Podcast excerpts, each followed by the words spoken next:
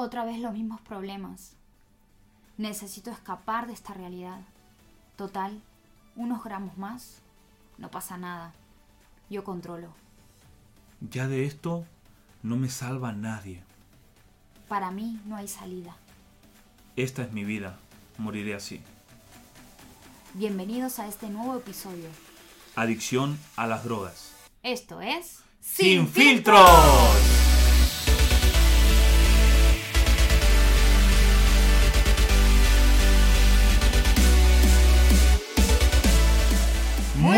Familia, ¿cómo estáis? Buenos días, buenas tardes, buenas noches. No sé a qué hora nos estás viendo, pero bienvenido a un nuevo episodio de Sin Sin Filtros. filtros, así es. Hoy tenemos un invitado muy especial. Ah, sí, un invitado very, very especial. Que salió en el último live que hicimos este viernes pasado en el Instagram de Sin Filtros. Si todavía no nos sigues, ¿cuál es nuestro Instagram, Silvina? Sin filtros, guion bajo, SF. Exactamente. Si nos sigue del otro lado del charco, en vez de guion bajo, barra Barra baja. como, como mejor te guste decirlo. Ajá. Pues, ¿y de qué vamos a hablar? Porque claro, estamos en la serie de adicciones. Segundo episodio de adicciones y es adicciones a las drogas. A ver, este eh, invitado, de verdad que es muy especial, aparte de que ser nuestro mejor amigo, ¿no? De verdad que ha sido siempre una persona muy especial para nosotros en muchos ámbitos, ¿no? No solamente en el ámbito emocional, sino también mucho más allá de eso. Así que hoy tenemos con nosotros a Alex Barrera. Bienvenido, Alex. Hola, muy buenas a todos, ¿cómo estáis? Pues muy bien, muy emocionados, muy contentos de que estés aquí con nosotros. Hay que decir que nos hemos reído un montón antes de empezar este podcast. ¿eh? Silvina le daba a grabar, después le daba a sea, Alex ha puesto nervioso, así un poco, así un poco ahí desmadre. Pero bueno, No estamos pasa nada, bien. hay confianza, hay confianza. nervio afuera. Vale, a ver, preséntate un poquito, Alex. Bueno, mi nombre es Alex, tengo 38 años y bueno, estoy casado con una mujer maravillosa que se llama Claudia y tengo una niña pequeñita de 7 meses, hoy cumple 7 meses. Oh. Sí, que se llama Rebeca, Rebeca Daniele. Y bueno, estamos muy felices en esta etapa y bueno, y muy contentos de verdad de, de poder disfrutar de, de- de- de la, de la Rebeca y de poder disfrutar del matrimonio. Muy bueno. feliz, la verdad. Qué bueno, qué bueno. Qué pues bueno. estamos eh, súper eh, contentos y a ver qué te parece. ¿Ya te lanzamos la primera pregunta? ¿Estás preparado? Sí, estoy preparado. sí. Entre comillas, estamos preparados. Podríamos decir que sí, estoy Ponte el preparado. cinturón Ponte el y... cinturón, abróchate y ahí va la primera pregunta. Alex. Venga, va. Venga. Si te tuvieras que describir a ti mismo antes de consumir drogas, ¿cómo lo harías? Bueno, me, me describiría como un joven muy extrovertido. Siempre he sido una persona muy extrovertida, muy dada a la gente. Qué bueno. eh, muy servicial, eh, muy sonriente. Me encantaba, me encantaba eh, hacer deporte. Siempre he sido una persona muy bueno, deportista bueno. y muy apasionada también por el trabajo, porque eso se me ha enseñado en casa. Tengo muy buenos valores con respecto a eso. Y bueno, eh, emocionalmente me consideraba, bueno, siempre he sido una, antes de, antes de, de pasar todo ese proceso que tuve que pasar, eh, una, una persona extremadamente sensible en, en todos los Vale. aspectos, ¿no? Emocionalmente. Imaginaros por un momento que me lloré, el Rey León en el cine me lo lloré. No sé vosotros, pero yo me lo lloré, ¿no? Era una persona muy sensible, que, que sí, que, que era emocional, digamos. En eso me parecía más a una, a una chica. Podemos decir que entonces eh, tú has trabajado de- desde los cuantos años, o sea, de bien jovencito comenzaste a trabajar, a... Sí, sí, de- desde los 16 años yo ya comencé a trabajar y nunca, nunca he dejado de trabajar porque, bueno, era algo que me encantaba y, bueno, siempre, siempre me ha gustado mucho trabajar y también me ha gustado siempre mucho el deporte, aún, aún en esa Qué etapa bueno. que tuve que vivir tan difícil en mi vida, ¿no? Bueno, hay que decir de que hiciste fútbol sala, atletismo, o sea, todos los deportes, bien, se te daba. Muy bien, la siguiente pregunta que te queremos hacer, Alex, es ¿qué te llevó, después de todo lo que nos estás diciendo, qué te llevó a consumir drogas? Porque eras un joven normal y corriente, o sea, te veíamos en la calle haciendo deporte, trabajando de bien joven, labrándote un buen futuro, cobrando y teniendo, bueno, unas buenas amistades, pero ¿qué te llevó a consumir? Ajá. Bueno, la, ver- la verdad que en el barrio donde yo vivo, el- Mm. pues los jóvenes empezaron a salir de fiesta y, y yo, y yo con ellos. El tema está que yo, no, yo ni siquiera me había bebido un... Y un bueno, Cuba ni- ni- Libre, un ni- cubata, ¿no? Ni- No me había bebido un cubata hasta los 16 años. Yo no sabía lo que eran los porros, lo que era nada de esto, porque er- era un niño muy inocente, pero a, a partir de los 16, 17 años, pues bueno, ya empecé a salir un poco más de fiesta y todo eso. Y a partir de los 18 sí que empecé a salir un poco más de fiesta de una forma más seria, cada fin de semana. Entonces, como lo- ya sabes cómo somos los jóvenes, que nos gusta experimentar y, claro, y cuando estás rodeado de gente que ya, ya consume, pues entonces eh, un, un día pues, pues uno decide, decide probar, ¿no? Claro. Decide probar, pero siempre como algo para divertirse, ¿no? Como algo para experimentar, a ver qué es lo que, a ver qué es lo que ocurre. Bueno, muchas veces, perdón, ¿eh? muchas veces eh, lo que nos lleva a pensar así como jóvenes es eh, el engañarnos a nosotros mismos, decir, bueno, yo controlo, ¿no? Ese engaño que se nos mete en la cabeza de decir yo controlo, tú puedes controlar un momento, tu vida, el consumo o lo que sea, pero hay momentos donde, donde realmente la presión social es tanta, sin darte cuenta caes en eso eh, de una forma terrible, ¿no? Claro que, bueno, es que cuando uno es joven, pues tiene, quiere experimentar. Claro. Y lo primero que experimenté fue el alcohol, claro. Claro. La, la diversión en las discotecas con, con alcohol, las primeras borracheras. Pero claro, luego ya el alcohol era como que Claro. no, no era suficiente. Entonces ya Como empezaron las grado más. pastillas. Un grado un más, grado sí. Y entonces empezaron las pastillas, las pastillas que, que se, que se tomaban en, que se toman en la discoteca. Esa, bueno, sí, bueno, los tripis son otro tipo de droga que son más fuertes todavía. Esa- Esas las probé más para adelante, pero las pastillas ya a partir de los 18, 19, pues las empecé a probar y claro, y eso me empezó a abrir un nuevo camino que yo no... Y, bueno, y para mí eran nuevas experiencias y bueno, y la verdad que me empezó a gustar. ¿Para Claro. qué? ¿Para, para qué os voy a engañar? Me empezó Claro. a gustar, me empezó a gustar cada vez irme más de fiesta y cada vez pues probar más, bueno, más, más drogas y bueno, y, y- y empezar, bueno, una, nueva experiencia como joven, ¿no? En aquel tiempo no lo veía, no lo veía tan malo, lo veía como algo divertido, ¿no? Claro. Como eh, la forma de divertirse el fin de semana. Al Claro. principio era solo con alcohol, pero luego Claro. también con, droga, más, ¿no? Con más. droga. Eh, en el live nos contabas de que te llegaste a gastar unos 600 euros aproximadamente en un fin de semana. ¿Qué te lleva a Wow. dejarte tanto, tanto dinero eh, en, en- en todo esto? ¿Qué, qué es lo que pasa por tu cabeza en ese momento? Wow. Bueno, lo que, lo que pasa es que una, una cosa es, es el consumo de drogas por diversión o, o solo los fines de semana, que eso es lo que pasa al principio. Sí. Y otra cosa muy diferente es cuando ya la adicción se ha convertido en una, en una Necesidad, atadura, en ¿no? una necesidad, ¿no? Entonces, cuando yo, yo digo que yo me he llegado a gastar 600 euros en un fin de semana, era, era en un tiempo donde yo ya estaba completamente enganchado Claro. y eh, estaba enganchado más a la cocaína. Claro. Porque el tema de Ay, las ¿cuán- pastillas no fue una adicción tan grande. ¿Cuántos años tendrías ahí, más o menos? Cuando, eh, 26, 25, 26 más o menos, que fue la peor etapa que yo viví, claro, porque yo, yo, yo viví en, en mi juventud al- algunas experiencias traumáticas que me hicieron eh, hundirme en una depresión, ¿no? En una, como una, en, pequeña, en pequeños grados de depresión, ¿no? Entonces como que el alcohol y la droga se convirtió en, en mi forma de, de escaparme, ¿no? En mi forma de, de- de apagar un poco la conciencia para evadir la realidad que yo estaba viviendo. Claro. ¿no? Esa es la palabra, ¿no? Claro, evadir la realidad. Muchas veces, como jóvenes, tomamos, eh, ¿cómo decirte?, atajos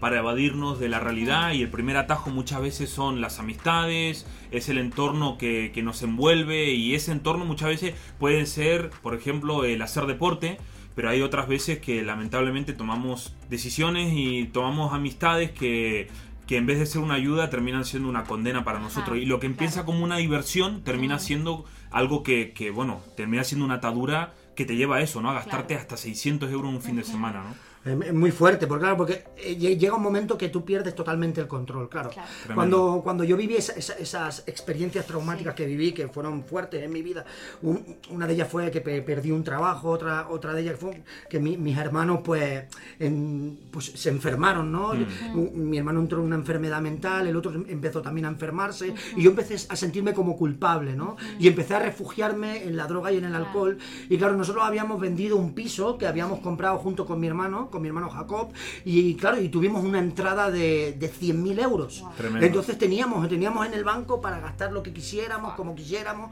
y claro, y fue en, en ese tiempo, fue en ese tiempo que yo perdí el, El control, total. Perdí el control, que yo me levantaba por la mañana, ya me levantaba, ya bebía, me iba, mm, con- me ll- llamaba 4 o 5 gramos cada día, 4 o 5 gramos a 50 euros cada, cada gramo, imagínate Terrible. cuánto dinero es. Y, está- y, y no solo estoy hablando de, de fin de semana, en aquel tiempo era de... De lunes a domingo. de- Sí, Claro. y si trabajaba después del trabajo y si no trabajaba, pues Todo el pues, día. pues todo el día, sí, se convirtió en una adicción muy fuerte, pero tan fuerte que me, totalmente me controlaba. Pero hay algo que me llamaba la atención, ¿no? Que cuando yo no estaba bebido, no estaba drogado, eh, había una parte de mí que seguía teniendo conciencia y nunca quería hacer mal a nadie. Entonces yo eso lo llevaba como en una vida oculta, que nadie Mm. se entere de lo que yo estoy haciendo. ¿Cuándo fue el punto, Alex, de no retorno? Cuéntanos tu situación antes de y cómo fue ese punto de no volver más a lo que hacías.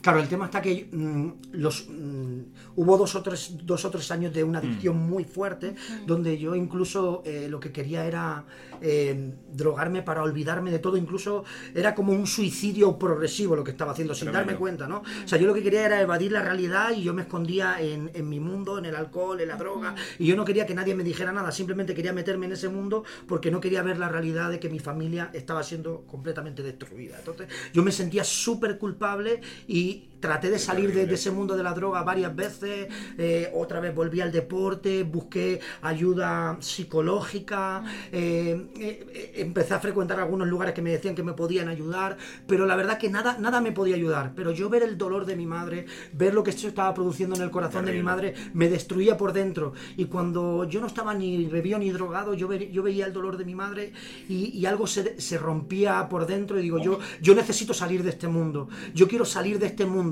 Pero claro, cuando yo, quise, cuando yo quería salir, no podía salir porque ya estaba, de- estaba muy, muy, muy enganchado. Esa fue la etapa que yo estaba más enganchado y me podía consumir, ya te digo, 3, 4, 5 gramos en un día perfectamente. Y eso sin contar la cantidad de alcohol que, que- que- que me, podía, que me podía beber en, esa, en, esa- en ese, en ese tiempo, ¿no?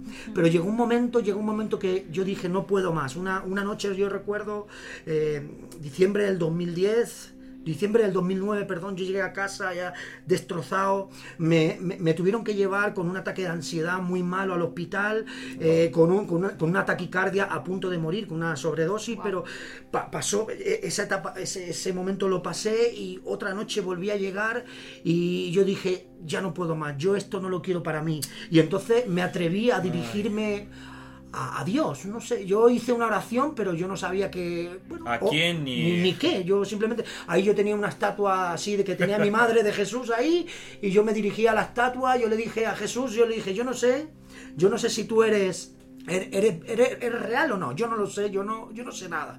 Yo lo único que sé es que mi vida está destrozada. Hacemos una cosa, si tú cambias mi vida, yo te la entrego. Wow. Pero yo no sabía ni siquiera lo que estaba haciendo, porque venía pasado de, de alcohol, pasado de droga.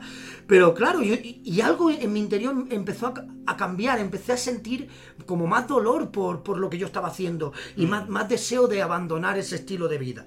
Pero claro, parecía como que me volvía a, a- a enredar y cada vez más, y otra vez me, me seguía drogando. Pero algo pasó, algo pasó que fue para mí el, el- el- bueno, el punto El- clave, ¿no? el clic. El, el clic, sí.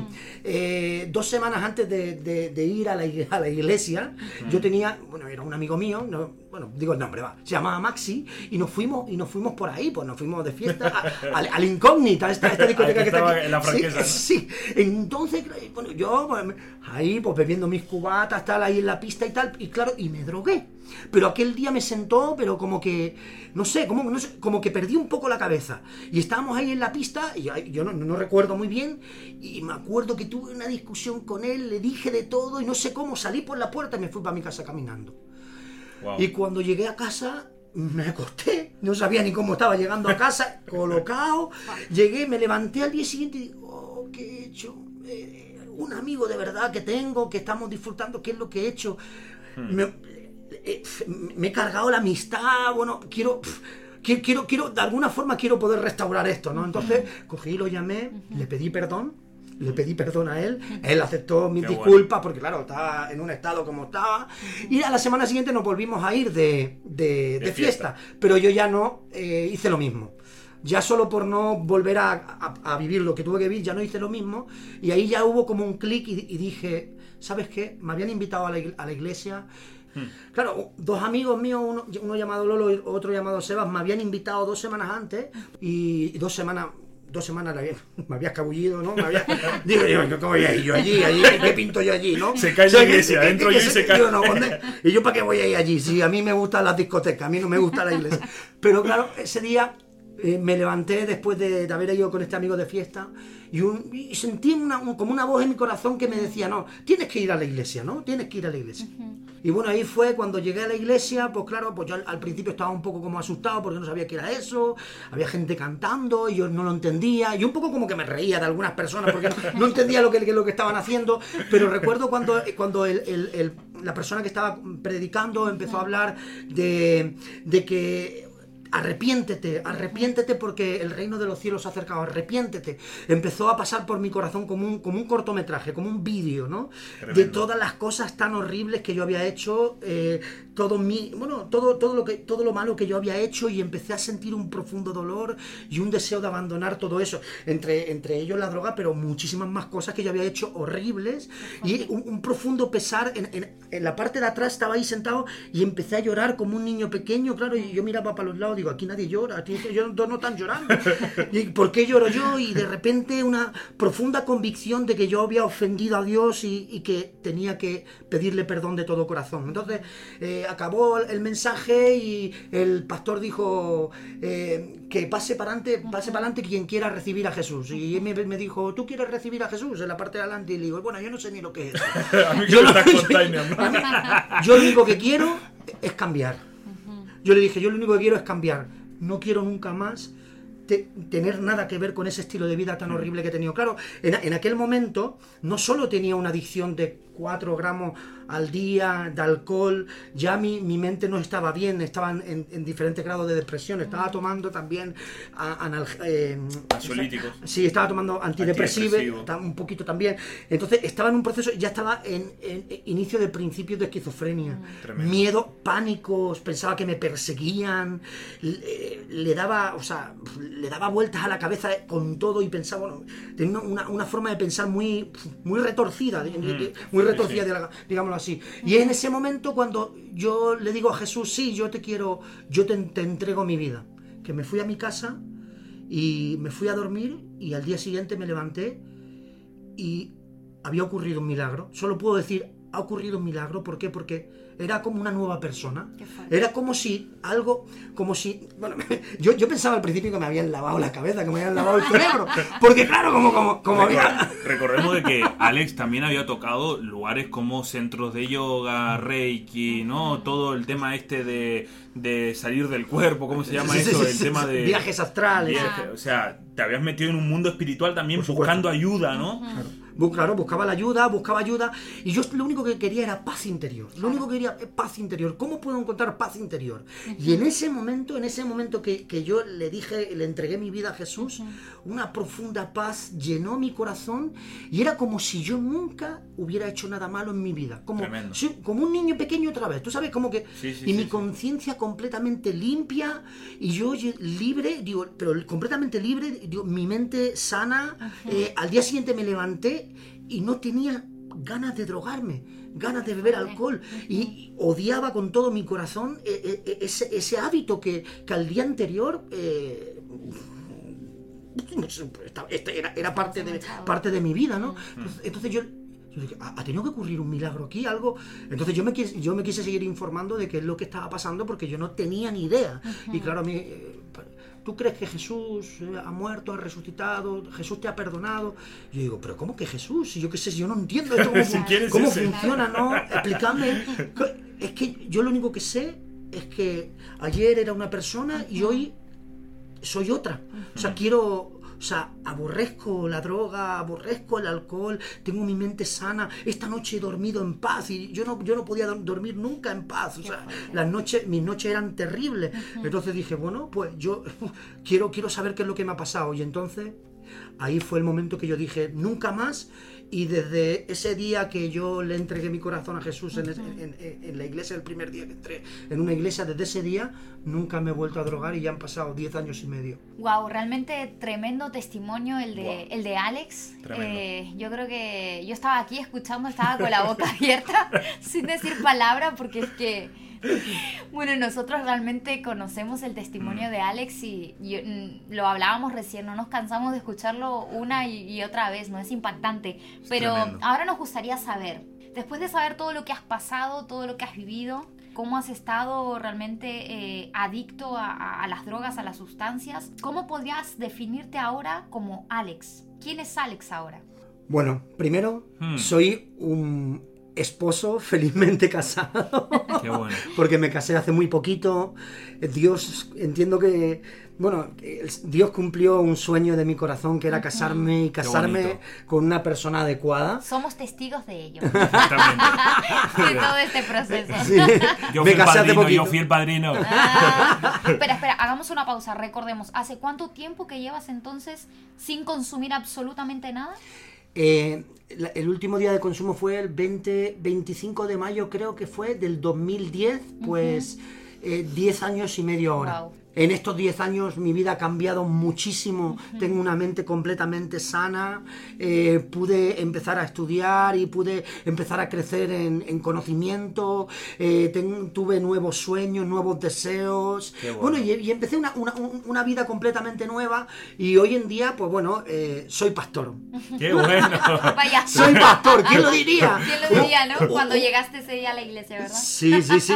Bueno, es que claro, yo no me considero una persona religiosa. Yo no creo en el concepto religioso que se nos ha enseñado, ¿no? Yo soy una persona de la calle, pero tuve esa experiencia que yo tuve que, que me cambió la vida. Entonces yo dije, mira, no, no, yo eh, reconozco que antes era un adicto a las drogas, ahora soy un hombre completamente feliz.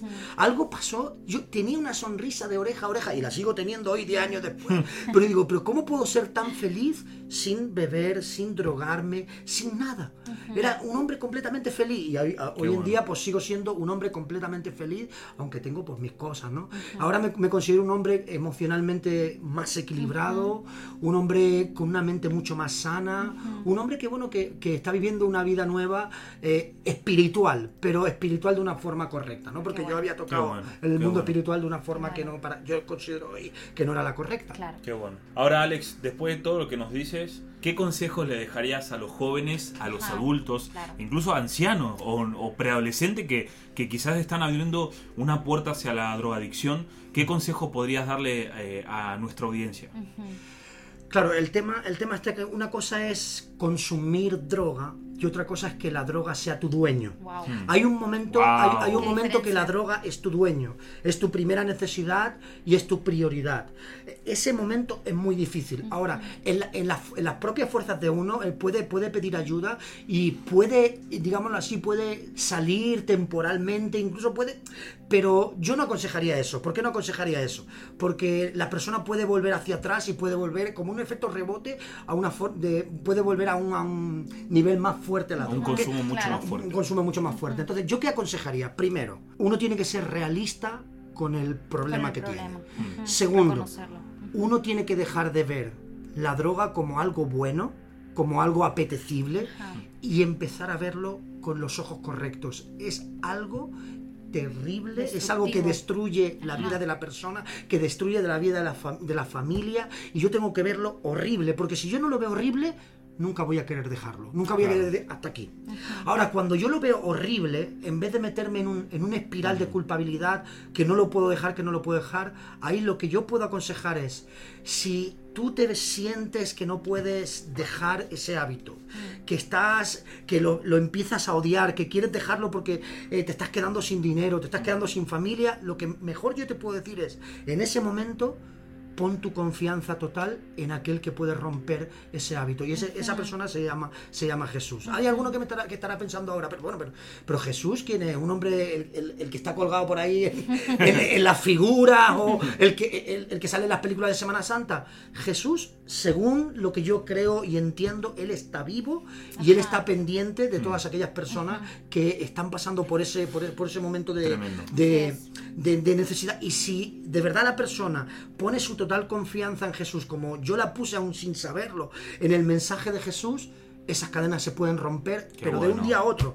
hasta aquí, y, y Dios puede hacer un milagro como hizo, como hizo en mi caso. Ahora, bueno. si no, si no- eso no ocurre en un momento instantáneo, hay que seguir luchando con ese hábito y abandonarlo para nunca más volver, volverlo a hacer. Alex, de verdad te damos muchas gracias Es- por, por estar es. con nosotros en, Muchísimas gracias, de en este día, por compartir tu, tu vivencia, tu testimonio, porque creo que para todos los que puedan estar escuchando este podcast eh, es. será de mucha ayuda y, y sobre todo eso, queremos presentar a, a Jesús ¿no? como el que puede Mm. ayudarte y, y sacarte incluso de, de la adicción más, más terrible o más destructiva. Un saludo a todos los que nos han estado escuchando Sí. y espero que os haya podido ayudar a aquellas, a aquellas personas que están pasando por ese momento. Sí, Se puede salir del agujero cuando uno pide ayuda y a la persona correcta. Así es. Muchas gracias te Muchas damos, gracias, Alex, Alex. entonces, por acompañarnos en, en este día. Puedes escribirnos a sinfiltrosidv.gmail.com Lo repetimos, sinfiltrosidv.gmail.com Ponte en contacto con nosotros para cualquier cosa, escríbenos eh, y si necesitas ayuda con este tema, por favor, no dudes en hacerlo. Exactamente, estamos aquí para ayudar. Y si no, en Instagram también, sin filtro-sf. También te queremos recordar que estamos en esta semana Sí. en Semana de Alcance, Así Silvina. es. Así que Semana de Alcance de Generación Emergente. Recordemos que Generación Emergente tiene la plataforma juvenil Sí. en la que estamos colaborando, tiene redes sociales, ¿vale? Generacionemergente.es en Instagram y Generación Emergente España en Facebook. Así es. Dale a seguir, hay mucho contenido, muchas cosas y en esta semana de alcance vamos un poquito más allá. Te damos muchas gracias por escucharnos. Un fuerte abrazo y esto es Sin filtros.